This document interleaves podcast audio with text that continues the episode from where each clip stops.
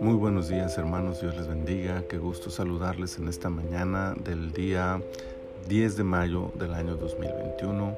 Estamos en la temporada 3, el episodio 21. Quiero felicitar antes de iniciar este devocional a todas las mamás de México, a todas las mamás que escuchan y que eh, leen este devocional y a quienes tienen a sus madres todavía también eh, felicitarles y extender para ellas mi abrazo y mi oración a su favor. Para este día he escogido el capítulo 21 de Levítico, versículo 6, que dice, Santos serán a su Dios, y no profanarán el nombre de su Dios, porque las ofrendas encendidas para Jehová y el pan de su Dios ofrecen, por tanto serán santos. La exigencia para la familia sacerdotal es altísima según nos narra este capítulo. Su testimonio debía ser intachable, su separación sería más radical que la del pueblo y su perfección sería requisito fundamental para el servicio. Ni siquiera las hijas y esposas que no ministraban en el tabernáculo ni tenían función alguna en el servicio a Dios estaban exentas de estas exigencias.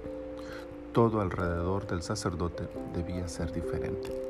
Si el pueblo debía ser santo, la familia sacerdotal debía serlo más todavía debido principalmente a que eran la figura visible de la vida espiritual de la nación y por lo tanto reflejo de su santidad. Generalmente interpretado en relación a los ministros, la vida del que sirve a Dios está siempre en la mira de todos, y esto de manera natural pone sobre sus espaldas la responsabilidad de una vida intachable, no solo de ellos, sino de toda su familia. Pero hay un detalle que tal vez estamos olvidando. Si bien es cierto hoy en día el ministro y su familia han de ser ejemplo en todo, la exigencia ya no es mayor para ellos, sino que aplica para todos aquellos que aman y siguen a Dios. La razón para esto es simple. La responsabilidad sacerdotal ha sido transmitida a todos los creyentes. En la ley, solo los sacerdotes entraban al lugar santísimo. Hoy, todo hijo de Dios tiene acceso directo al Padre. Esta era la razón de la exigencia de santidad para los sacerdotes y es por lo tanto la exigencia de santidad para todos los que hoy pueden acercarse a Dios. Es de esperar que cada seguidor de Jesús asuma su privilegio sacerdotal y cumpla su llamado de servicio y por tanto de santidad. Servicio al ser cada creyente un instrumento de intercesión por el mundo. Santidad al ser ejemplo para todos los que lo rodean de una vida genuinamente consagrada a Dios.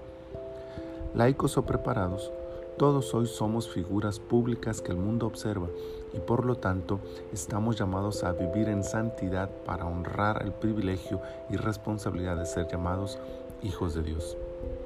Que este día y todos los que el Señor nos conceda, asumamos la responsabilidad ante Él y el mundo de ser santos para gloria de su nombre. Señor, te adoramos, te bendecimos, te exaltamos en este día.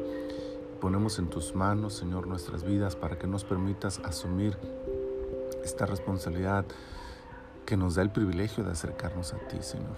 Somos privilegiados, pero también somos responsables de vivir una vida santa, Señor, como tú le exigías a los sacerdotes de aquel tiempo, que eran los únicos que podían acercarse a ti. Así hoy, Señor, a nosotros, ayúdanos, Señor, para vivir esa vida que te honre, que te glorifique, que te adore a ti, Señor. Padre, en tus manos ponemos nuestras vidas este día y esta semana para que tú te glorifiques a través de nosotros. Muchas gracias te damos. En el precioso nombre de Cristo Jesús. Amén. El Señor les bendiga abundantemente toda esta semana.